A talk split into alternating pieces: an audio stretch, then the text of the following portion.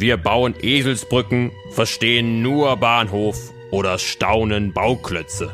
Aber wieso drücken wir uns so seltsam aus? Woher kommen diese Redensarten? Inspektor Wirbelwort ermittelt.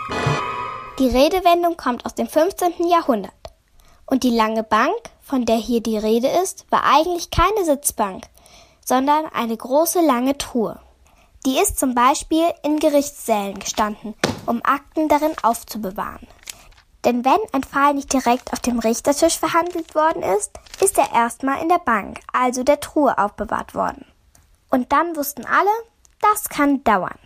Und wenn die Bank, also die Truhe voll war, dann haben sich die Akten und die Ordner einfach weiter auf der langen Bank gestapelt. Es wurde fleißig rumgeschoben, damit alle Unterlagen auf der Truhe Platz hatten. Die Richter, die damals alle männlich waren, haben das Verfahren also auf die lange Bank geschoben. Und wer weiß schon, wann sie dazu kommen, diese Fälle alle abzuarbeiten. Heutzutage verwenden wir die Redensart immer noch, wenn wir uns bei Dingen, die wir nicht gerne tun, besonders viel Zeit lassen. Meistens wissen wir schon von Anfang an, dass wir sie irgendwann erledigen müssen. Genau wie die Richter im 15. Jahrhundert. Auch sie mussten die Akten irgendwann doch wieder von der Truhe holen.